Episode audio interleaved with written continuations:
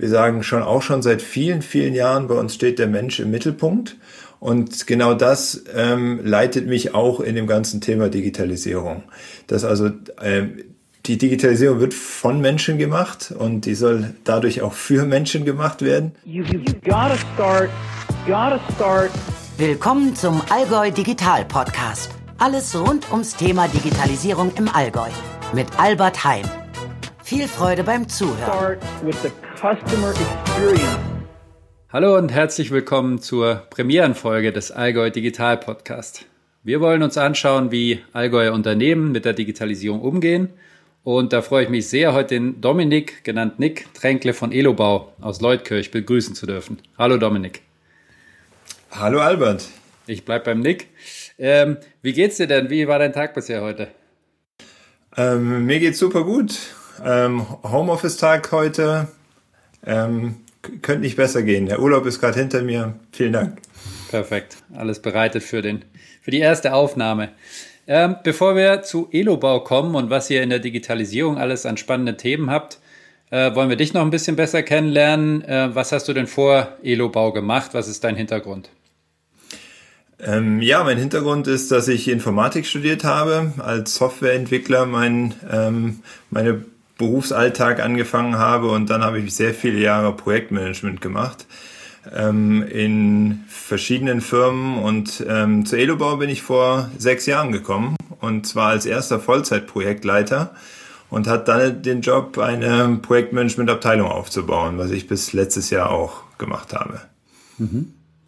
Und äh, das heißt, das war Projektmanagement bei euren klassischen Produkten, würde ich mal äh, annehmen, zu denen wir gleich noch kommen. Ähm, da war noch nicht so viel Digitalisierung auf äh, deinen täglichen Aufgaben zu finden. Ähm, richtig, also die ähm, Abteilung Projektmanagement, wir nennen es auch PMO mittlerweile bei Edobau, hat die Aufgabe, die großen Entwicklungsprojekte zu leiten, aber auch große Organisationsprojekte oder die Einführung von einer neuen Software über die ganze Firma werden von den Vollzeitprojektleitern zurzeit sechs, bald sieben, die wir bei Edobau haben, geleitet. Mhm, okay.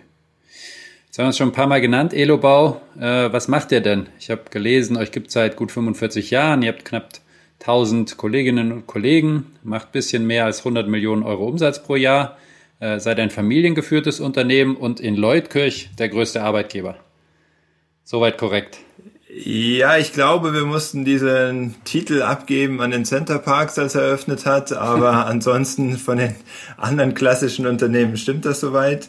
Ähm, Urgestein in Leutkirch definitiv seit der Gründung, wie du es eben erzählt hast. Und wir ähm, entwickeln und produzieren Bedienelemente und Sensoren. Und die findest du dann wieder vor allem in Landmaschinen, Baumaschinen, Gabelstaplern und auch in der Industrie, wir sagen Industriezweig dazu, das ist dann vor allem die Maschinenbauindustrie, wo es Sensoren und auch Auswerteeinheiten von uns gibt. Das heißt, darüber kam damals logischerweise auch der, der Allgäu-Bezug durch die stark vertretene Landwirtschaft. Und äh, wie seid ihr da gestartet? Was war so euer Kern, Kernthema, warum ihr auf Bedienelemente gekommen seid? Ähm, Bedienelemente kamen ehrlich gesagt ähm, in einem zweiten Schritt erst. Äh, der Ursprung ist eigentlich ähm, ist die Sensorik um den Riedschalter herum. Damals waren alles mechanisch angetrieben, mechanisch gesteuert und mit einem berührungslosen Sensor, der auf Friedbasis basiert, ähm, war was Neues erfunden, was äh, viel langlebiger ist durch die kontaktlose ähm, Wirkung. Und dort wurden für Landwirte, für die Heuverteilung die ersten Sensoren und ähm, Geräte damals hergestellt. Also das ist ein, der richtige Allgäu-Bezug, den man in unserer DNA noch drin findet. Mhm. Spannend. Genau, wir gehen gleich äh, noch ein bisschen tiefer rein in die Produkte und auch eure Kundenstruktur. Davor noch zwei spannende, wie ich finde, sehr spannende Themen, die ich äh, zu Elobau gesehen habe. Zum einen seid ihr ein unabhängiges Stiftungsunternehmen. Äh, wie kam es dazu? Was ist da der Hintergrund? Äh, ja, richtig. Also äh, Familienunternehmen hast du eben schon gesagt. Ähm, die Familie Hetzer ist, ist die Eigentümerfamilie. Wir sagen mittlerweile gewesen, weil ähm, sie die Anteile an, der Stift, ähm, an eine Stiftung gestiftet haben. Und ähm, der Hintergrund war vor allem eine Unabhängigkeit langfristig zu bewahren. Also Elobau soll nicht kaufbar sein und ähm, gerade bei dem Stiftungszweck dann auch ähm, nachhaltigen und sozialen ähm, Belangen soll der Gewinn zugute gekommen. Also das meiste vom Gewinn bleibt natürlich im Unternehmen und wird reinvestiert, aber das, was entnommen wird, das geht in gemeinnützige Zwecke jetzt. Und das ist mit dem Stiftungsmodell einfach für die gesamte Zukunft ähm, so fest es geht festgeschrieben. Super. Äh, du hast Nachhaltigkeit gerade schon genannt. Das wäre so ein zweiter interessanter Punkt, wie ich noch finde. Ihr habt relativ jung ähm, so einen, einen Inkubator äh, glaube ich, äh, wird es auch, nennt ihr es auch selber, die Hello Solution GmbH gegründet. Was hat es denn damit auf sich? Ähm, ja, also Nachhaltigkeit ist uns ein, ein enorm wichtiges Anliegen, seit, seit vielen Jahren schon. Wir sind ganz stolz drauf, dass wir seit 2010 schon CO2-neutral produzieren und jegliche Emissionen, die wir, die wir nicht selber ausschalten können durch eigene Energieerzeugung, durch Zertifikate noch kompensieren, selbst in der, unserer Lieferkette, also selbst bei unseren zugekauften Teilen ähm, und haben uns in den letzten Jahren Gedanken gemacht, wie wir ähm, auch bei unseren Produkten und den Branchen, in die wir unsere Produkte reinverkaufen, noch nachhaltiger werden können und ähm, haben uns da jetzt rausgesucht, dass wir am liebsten in der nachhaltigen Landwirtschaft weiter wachsen wollen. Und du hast gerade den Begriff des Inkubators auch erwähnt. Wir glauben daran, dass man am besten neue Geschäftsideen in den Markt bringen kann, wenn man arbeitet wie ein Startup.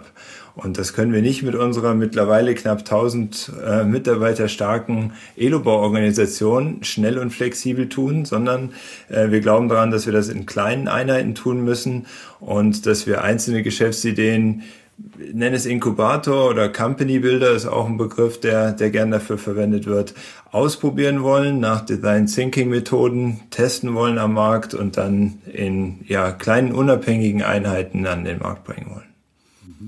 Sehr spannend. Wenn wir genau verfolgen, die äh, gibt es wie lange schon? Wie sind die unterwegs? Ähm, Hello Solution ist äh, Anfang letzten Jahres offiziell gegründet worden. Als Einheit bilden wir das schon ein bisschen länger raus bei uns. Und ähm, wenn du nach, nach Markterfolgen fragen willst, da stehen wir noch ganz am Anfang. Da sollte man in Zukunft was davon hören können. Gut. Wird ja auch spannend, wenn die Digitalisierung mit der nachhaltigen äh, Landwirtschaft zusammenkommt. Ich glaube, ihr habt gesehen, da gibt es auch ein Projekt, äh, wo so ein intelligenter Unkrautroboter mit der ETH Zürich entwickelt wird. Also vielleicht machen wir da nochmal eine Folge, Spezialfolge. Genau. Sehr gerne. Ähm, kommen wir mal ein bisschen in Richtung Digitalisierung bei Elobau. Du hast gesagt, du hast das PMO-Office äh, aufgebaut, ähm, bis aber jetzt seit, glaube ich, Oktober letzten Jahr Leiter Prozesse und Digitalisierung bei Elobau. Wie kam es denn dazu? Wie habt ihr ja auch diese Stelle geschaffen? Wie hast du dich dahin entwickelt und warum ist das jetzt äh, ja so ein zentrales Thema bei euch geworden? Ja, wir sind ein, ein gewachsener Mittelständler mit all den Vor- und Nachteilen, die man so hat. Ich glaube, da geht es uns wie ganz vielen anderen Unternehmen. Ähm, man wächst, man wird arbeitsteiliger und man muss Prozesse etablieren. Und die ähm, werden dann meistens von den Fachbereichen einzeln auch etabliert und umgesetzt und so hast du dann lokal optimierte Entwicklung, Fertigung, Einkauf, was du alles hast in so einem produzierenden Unternehmen wie unserem. Und wir haben gemerkt, dass das übergreifend die Zusammenarbeit nicht so ist, wie wir sie uns wünschen und dass die Prozesse nicht oft nicht zusammenpassen und manche Bereiche sind weiterentwickelt als die anderen. Und deshalb war nötig, dass wir ähm, dieses Prozess Haus von, von ganz Elobau besser zusammensetzen wieder und, und optimieren.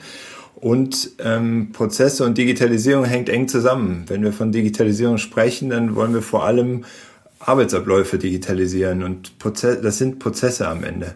Und so wurde diese Stabsstelle geschaffen, direkt bei der Geschäftsführung angesiedelt, wie du sie eben auch schon genannt hast. Und dann war, startete die Suche, ob wir einen erfahrenen Berater von extern finden, der sich in der Digitalisierung gut auskennt. Und da sind die Geschäftsführer auf die Idee gekommen, wir sollten auch intern schauen und haben mir dann diesen Job angeboten. Spannend.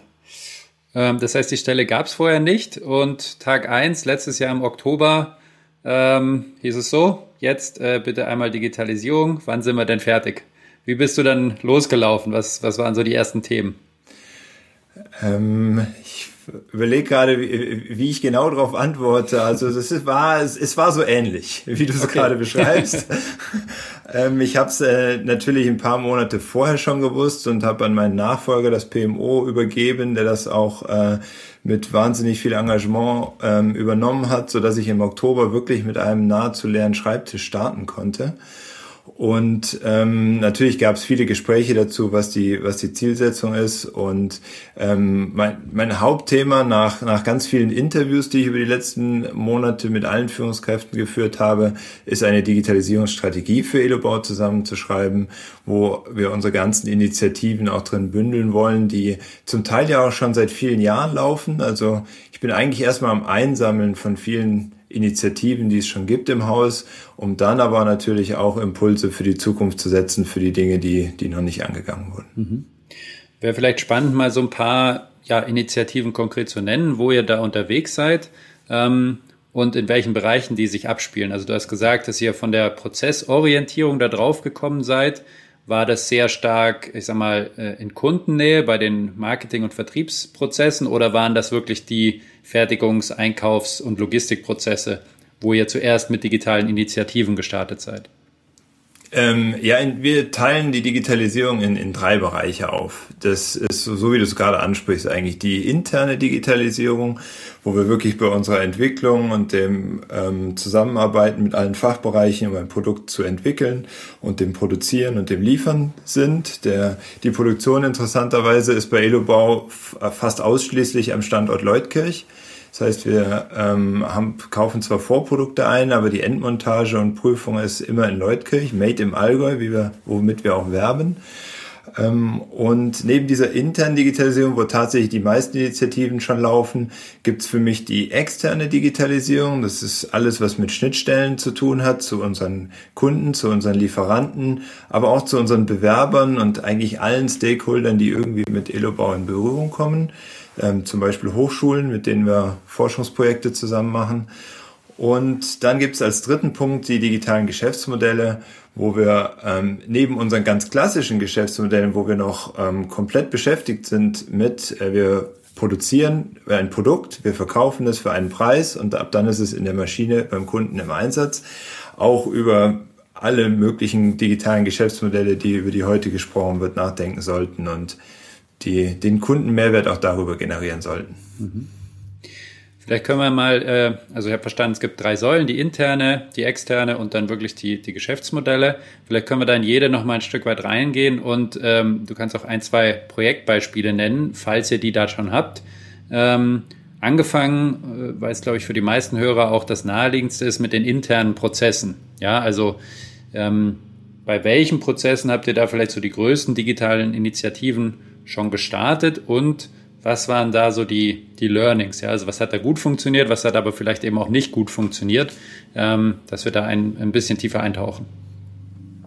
Also da greife ich erstmal zu, zu was ähm, zurück, was schon seit einigen Jahren bei uns läuft. Also es ging vor allem in der Logistik los und in der in der Produktion. Wir haben also bei der Erweiterung unseres ähm, Logistikbaus, ähm, wer durch Leutkirch durchfährt, ähm, durchs Gewerbe, sieht einen ganz ähm, markanten Bau mit markanter Holzfassade, wo groß Logistik dran steht. Da haben wir ein automatisches Kleinteilelager eingebaut, was mehr als die Hälfte der, der ganzen Lagerfläche einnimmt, äh, wo Roboter ähm, in dem chaotischen Lagersystem die, die Boxen bringen. Ähm, wir haben auch in ganz vielen Ecken versucht, in der Fertigung schon Automatisierung bzw. Teilautomatisierungen zu machen. Ähm, das, das zähle ich jetzt zur Digitalisierung, obwohl es eigentlich ja die ganz normale Entwicklung der, der Produktion ist, die, die wir seit, seit vielen Jahren machen. Aber das können auch so ähm, gar nicht so sichtbare Dinge wie ähm, Roboter sein. Das können Prozessautomatisierung sein, wie dass wir seit Jahren zum Beispiel unsere Eingangsrechnungen automatisch scannen und automatisch im ERP-System verbuchen, wo dann ähm, kein Mensch mehr draufschauen muss, solange bestimmte Parameter mit Bestellnummern und, und Beträgen einfach übereinstimmen und man nur noch die Problemfälle dann raussuchen muss. Und das ist ähm, ziemlich viel Arbeit auch, sowas zu automatisieren, aber wird ganz viel Erleichterung bei all unseren ja, Office-Jobs eigentlich ähm, bringen. Und das ist so das, das nicht so transparente und plakative wie selbstfahrende Fahrzeuge in der Fertigung, die man natürlich auch, was wir natürlich auch betrachten, wo das Sinn macht. Aber da ist auf jeden Fall ganz viel Effizienzsteigerung auf jeden Fall möglich. Und das wird für fast jeden Arbeitsplatz, denke ich, verändern, den wir im Unternehmen haben. Vom Büroarbeitsplatz bis zum Kollegen, der was montiert oder was, oder was prüft in der Produktion. Und es wird vor allem, da möchte ich auch den ganzen Kollegen versuchen, die Angst gleichzunehmen, äh, nicht sofort einen Arbeitsplatz kosten, sondern das wird als allererstes mal monotone und nervige Tätigkeiten abnehmen. Und das wird uns natürlich auch mittelfristig hoffentlich die ein oder andere Einstellung, also zusätzliche Kollegen ersparen, was uns auf der Kostenseite hilft. Aber dass es ähm, von jetzt auf gleich Arbeitskräfte vernichtet, da glaube ich absolut nicht dran. Mhm.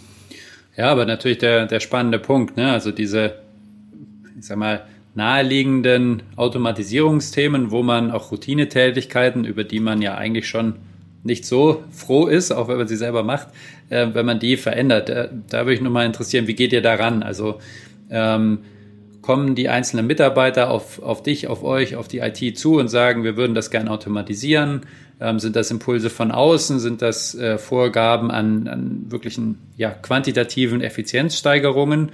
Das ist so die eine ähm, Frage. Und die zweite Frage, wie und wer geht mit diesem Thema, du hast schon angesprochen, die, die Ängste, die da vielleicht aufkommen, ähm, wie geht der damit um?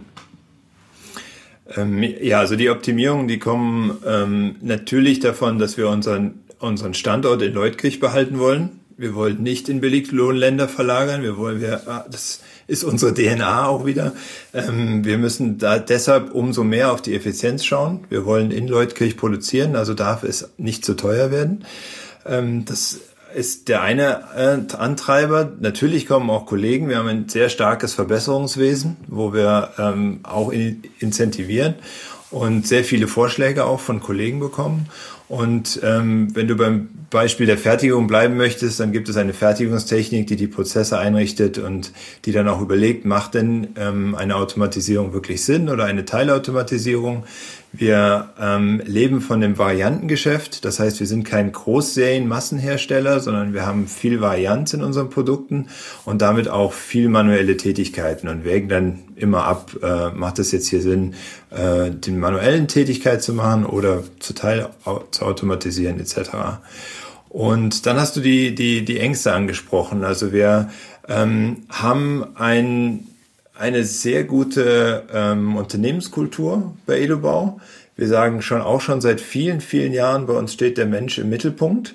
Und genau das ähm, leitet mich auch in dem ganzen Thema Digitalisierung. Dass also ähm, die Digitalisierung wird von Menschen gemacht und die soll dadurch auch für Menschen gemacht werden. Und ähm, das passt absolut auch zu der Kultur, die man bei uns erlebt, ähm, mit all den, den, den weichen Faktoren, die man jetzt von vielen Unternehmen im, unter dem Deckmantel New Work hört, dass wir uns äh, alle duzen zum Beispiel, dass wir wirklich ähm, jeder mit jedem Kritik äußern kann, dass wir da ähm, offene Türen als, als Policy haben. Also ganz viel, was, was heute unter New Work zusammengefasst wird, gibt's bei Elobau schon, schon ziemlich lang.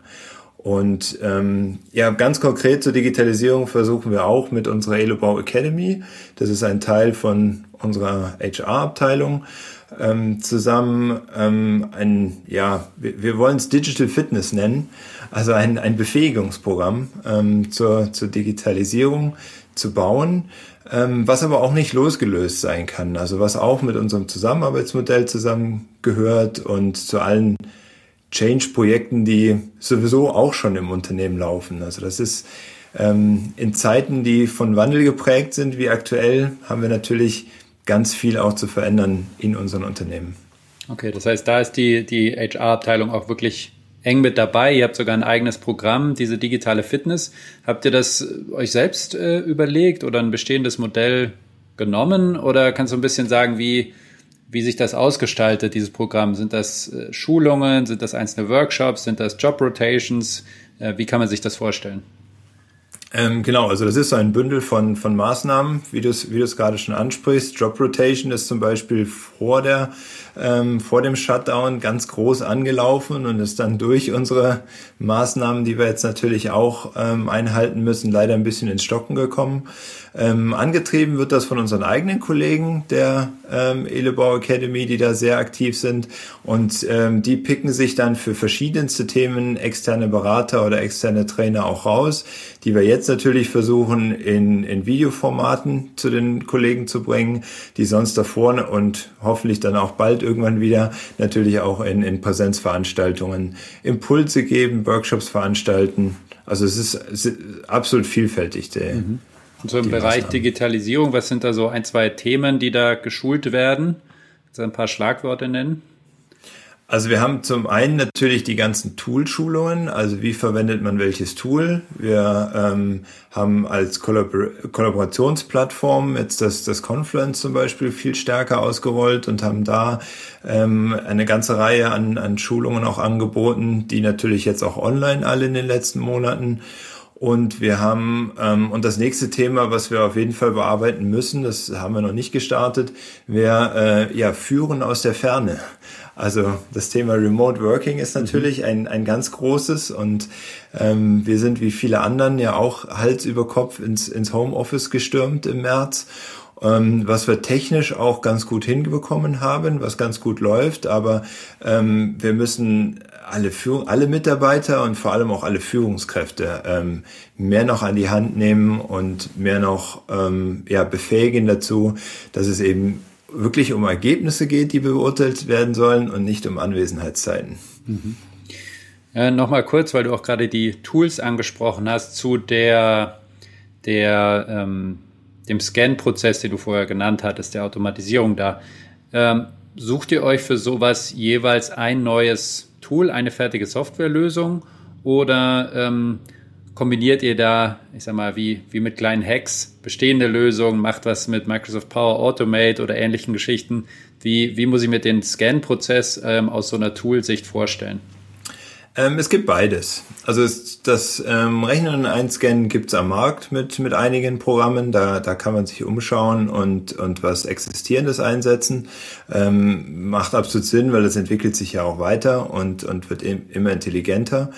Ähm, aber andere Informationen zur Verfügung zu stellen, das ist uns auch noch ein wichtiges Anliegen, um, um viel Transparenz zu sorgen, werden in der Fertigung und ähm, für alle äh, Kollegen an, an PC-Arbeitsplätzen genauso eine ganze Reihe von Kennzahlen zur Verfügung gestellt, die noch leider in zu vielen verschiedenen Datenbanken und Töpfen heute liegen und sowas zusammenzusuchen und zu Dashboard zusammenzubauen, das machen wir mit, äh, mit Kollegen, die bei uns in der IT sitzen. Also solche Dinge, solche kleineren Dinge zusammenzubauen, zusammenzusetzen, können wir selber. Wenn es so eine größere Anwendung geht oder sowas, was es schon als Automatisierungen gibt, dann wird nach am Markt geschaut. Mhm. Okay. Was nehmt ihr da an, an Dashboard-Lösungen oder wie gestaltet ihr die? Ähm, jetzt, das sind selbst, proprietäre Selbstbaulösungen in ah. der Regel. Also wir haben auch ein, ein, ein BI-Tool, ja. aber wir wägen dann pro Anwendung jeweils ab, ob wir, ob wir in dieses äh, BI-Tool gehen oder ob wir über Web-Services dann eigene Lösungen bauen. Okay. Du hattest ja die IT angesprochen, das heißt, ihr seid natürlich logischerweise in engem Austausch, wenngleich die IT wahrscheinlich klassisch als Abteilung für die Infrastruktur und weitere Themen, Programme zuständig ist und du ja als Stabstelle ähm, jetzt eher so die, ja, ich sag's mal, Business-Sicht und die Prozesssicht und die äh, restlichen Digitalisierungsthemen auf dem Schirm hast. Ähm, ja, ganz genau richtig. Wir haben zwei Teams in der IT-Abteilung. Das eine heißt Infrastrukturteam, das andere heißt ähm, Applikationsteam, wo die ganzen Softwaren quasi drunter gemanagt werden.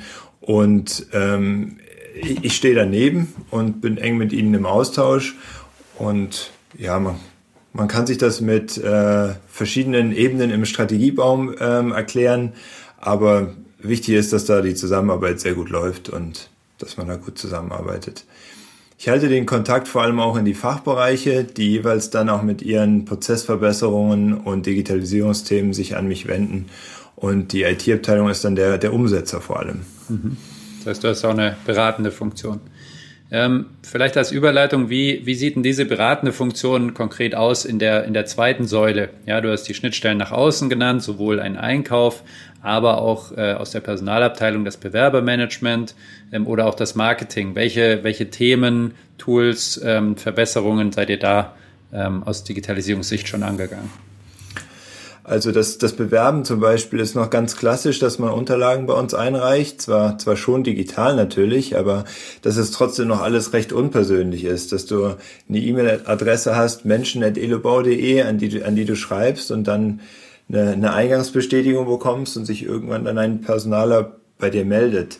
Da gibt's natürlich in einer digitalen Welt schon, schon ganz andere Möglichkeiten mit, mit verschiedenen Tools, wo du hautnah miterlebst, wie weit deine Bewerbung gerade ist. Oder was wir jetzt bei der einen ähm, Stelle für Hello Solution auch gemacht haben, dass wir die Bewerber ermutigt haben, uns per, sich per Video zu bewerben. Und ähm, ich dort mit die, die Kandidaten angeschaut habe, ähm, was absolut äh, ja, viel angenehmer ist für, für dich auch als, als Auswählenden, wenn du zwei, drei, vier Minuten Video anschaust von jemandem, der dir seinen Lebenslauf und seine Interessen und seinen äh, dir erzählt, wo, wofür er brennt, als dass du dich durch die Unterlagen durchliest und danach immer noch überlegst, hm, ist das jetzt gut dargestellt, nicht so gut dargestellt, wie ist der jetzt wirklich? Und das erst nach dem Erstgespräch, was ja für beide Seiten einfach viel Zeit in Anspruch nimmt, mhm. selbst wenn man es digital macht, auch noch. Ähm, also da sind einfach heute viel bessere Möglichkeiten da, die wir auch noch viel stärker nutzen müssen. Und du hast nach der Arbeitsweise auch vor allem gefragt. Da sitze ich dann mit den Verantwortlichen aus den Fachbereichen zusammen und wir überlegen uns, was, was brauchen wir wirklich, was, was gibt's für Möglichkeiten, welche passen zu Elobau. Also das heißt auch nicht, äh, um, um des Digitalisierens Willens alles zu digitalisieren. Es wird jeweils auf den Fit zu, zu unserer Firma auch geachtet und dann wird's an, geht's ans Umsetzen oder an einen Projektstart. Mhm. Das heißt, ihr seid da aber auch dann voll handlungsfähig. In dem Beispiel habt ihr gesagt, lass es uns einfach mal ausprobieren. Wir rufen jetzt wirklich aktiv dazu auf, äh, sich per Video zu bewerben. Oder gab es das schon mal in anderen Bereichen? Oder habt ihr gesagt, wir machen das jetzt einfach, probieren es aus? Ähm, und wie hat es denn dann funktioniert? Also kamen viele Videos, äh, wurde das gut angenommen? Habt ihr die Stelle denn schon besetzt?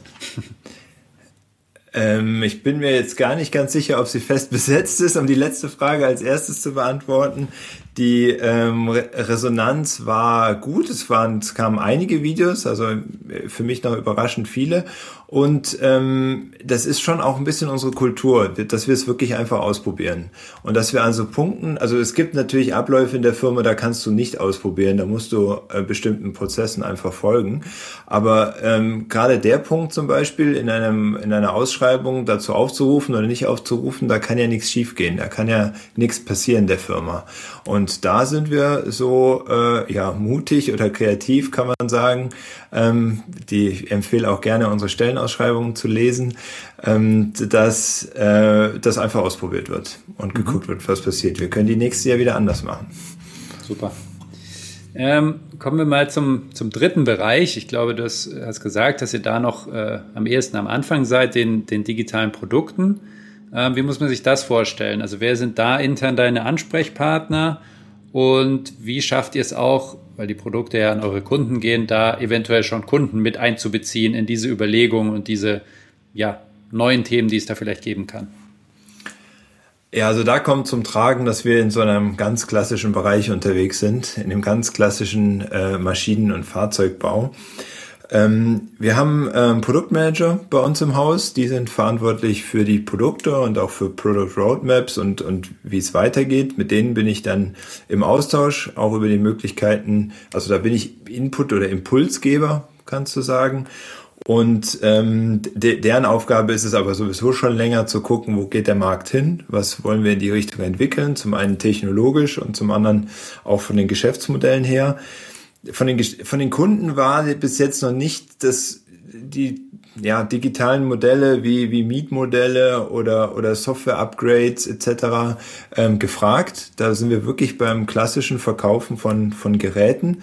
Aber wir versuchen jetzt eben zu gucken, wo würde sowas Sinn machen, ähm, in allen Bereichen eigentlich bei uns zu checken, ähm, wo, wo können wir da was einsetzen, wo können wir auch den, den ja, übernächsten Schritt schon machen meine Erfahrung ist so ein bisschen, dass wir da die meisten Kunden eben nicht fragen können, was der übernächste Schritt ist, sondern dass von den Kunden eher so die, ähm, die evolutionären Punkte kommen und die, die Revolutionen, die muss man sich ganz klassisch wie, wie Apple damals ähm, selber ausdenken und selber versuchen, was könnte der Endanwender denn, denn wirklich brauchen. Mhm. Das ist natürlich sehr spannend, wie, ja, ihr seid da am Anfang, aber kannst du uns da ein bisschen einen Einblick geben, wie ihr da vorgeht, auch, ja, um so aus euch heraus Apple-like die, die Revolution zu prognostizieren? Ähm, auf welchen Zeithorizont guckt ihr da? Auf jetzt drei Jahre, zehn Jahre, 15 Jahre? Ähm, und wie geht ihr daran? Ja? Ja, also ähm, zu, zum einen unsere Strategiearbeit, äh, die auch natürlich stark von den Produktmanagern mit äh, betrieben äh, wird, äh, zielt auf zehn Jahre ab. Also wir wollen uns heute wirklich Gedanken darüber machen, was, was müssen wir bis 2030 entwickeln an, an Produkten, wie werden sich unsere Geschäftsbereiche, unsere Geschäftsmodelle bis dahin entwickeln. Aber auf der anderen Seite muss man auch noch mit dazu zählen, dass wir überwiegend kundenspezifische Produkte machen.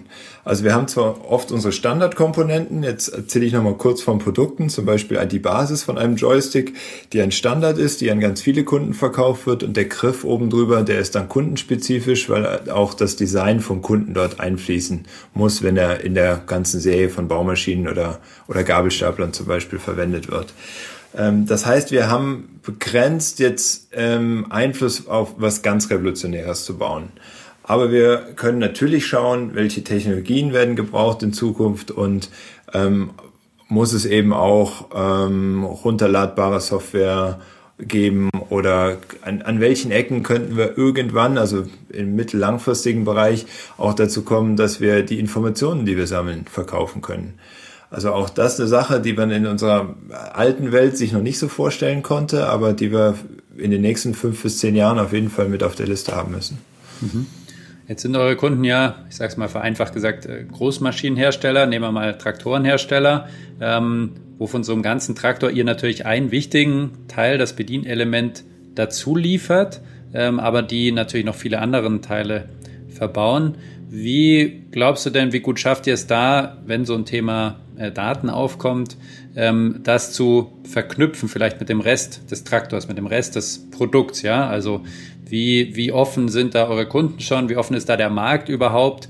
Ähm, weil es natürlich auf der anderen Seite so eine gewisse ja, Transparenz erfordert, äh, da auch zusammenzuarbeiten und auf so einer Datenebene dann über neue Modelle nachzudenken. Ähm, habt ihr da schon Erfahrung gesammelt oder wie siehst du da so die nächsten Schritte?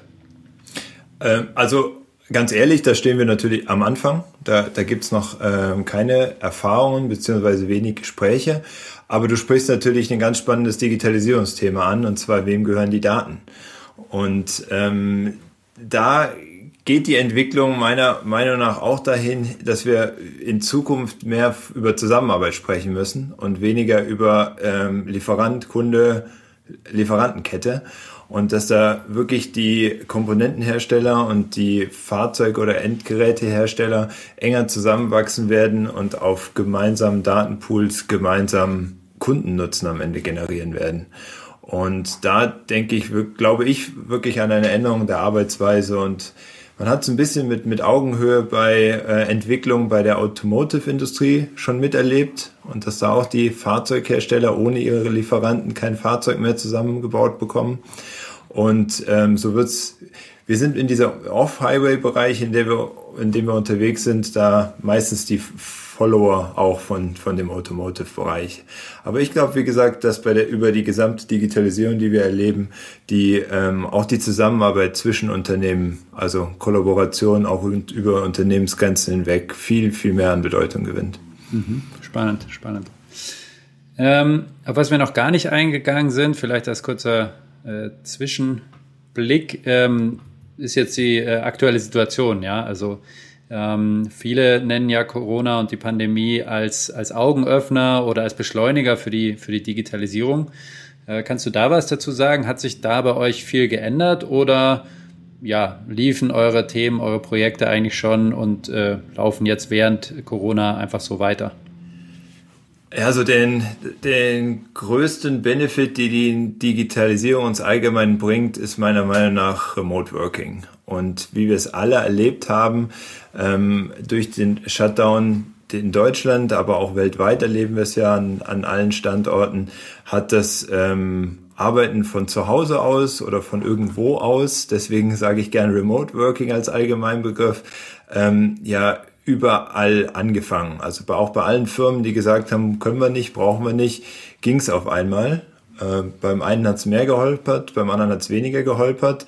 Ähm, für Kollegen ist es, für manche Kollegen ist es eine extreme Umstellung gewesen, die noch nie von zu Hause gearbeitet haben zum Beispiel oder die in einer kleinen Wohnung sitzen und der Partner sitzt zusammen mit dem Mitarbeiter am gleichen Küchentisch und sie versuchen beide ohne Headset, weil am Anfang waren keine Headsets mehr kaufbar. Ich weiß nicht, ob das euch auch so gegangen ist. Bei uns war das der limitierende Faktor, ähm, Videokonferenzen zu machen. Das funktioniert natürlich nicht gut.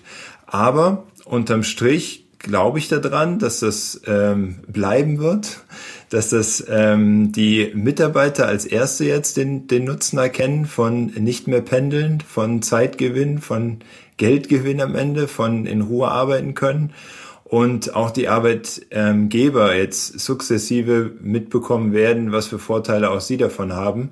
Ähm, wir, äh, Office Footprint ist, ist so das erste Schlagwort, aber, ähm, aber auch was unser größtes Problem ist im Allgäu jetzt äh, von Elobau, ist eigentlich ähm, geeignete Mitarbeiter zu finden.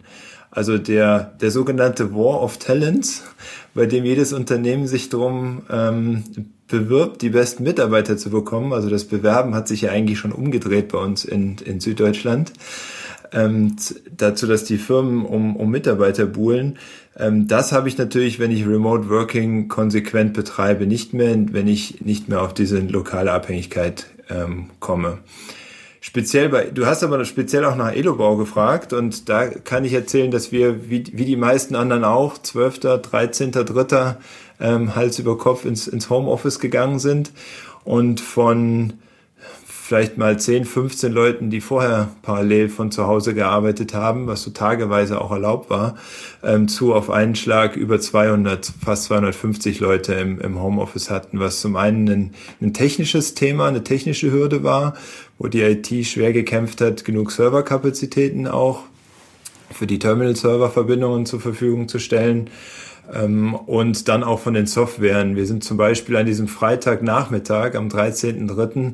von jetzt auf gleich auf, auf Slack gegangen, ohne dass wir vorher ein ähm, Kollaborationstool in der Form hatten und haben das übers Wochenende schon vielen Leuten beigebracht und am Montag lief das für alle Kollegen. Also das sind natürlich Beschleuniger, die wir ohne die Pandemie, ohne den Shutdown in unseren Digitalisierungsinitiativen nicht gehabt hätten.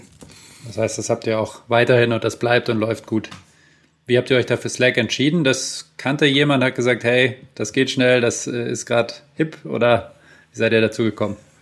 Na, wir haben uns davor schon mit dem Thema beschäftigt und wir hatten auf der Shortlist äh, Teams und Slack, wie ja so viele, die, die sich zwischen den Zweien versucht haben zu entscheiden. Und das ist eine ganz witzige Geschichte. An dem Donnerstag ging es eigentlich bei uns los, 12.3., dass es einen Verdacht gab in der Entwicklung der es vielleicht haben könnte und man dann nach Hause geschickt hat im großen Stil und wir dann ähm, IT-Abteilung und ich überlegt haben, äh, jetzt brauchen wir es. Also wir haben es ehrlich gesagt sogar der ähm, am Donnerstag der Geschäftsführung versprochen, ab, am Montag läuft ein System und Gut.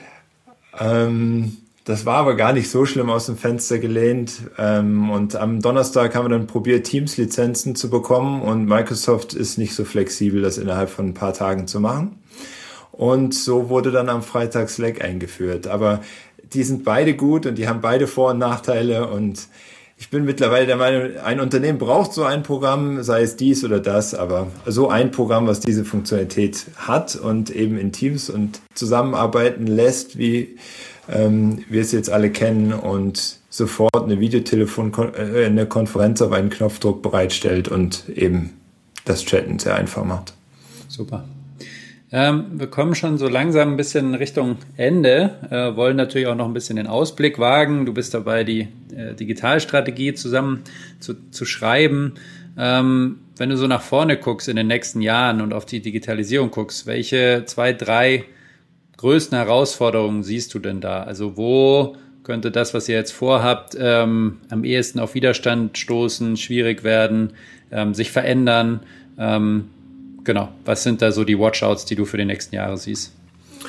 Ähm, die, die größte Herausforderung in der Digitalisierung oder die, solche Projekte umzusetzen in der Firma, solche Initiativen weiterzutreiben, ist wie in eigentlich jedem Change-Projekt ähm, sind die Kollegen, sind die Mitmenschen, ist das Menschliche dabei. Also ähm, das heißt, es müssen alle mitgenommen werden.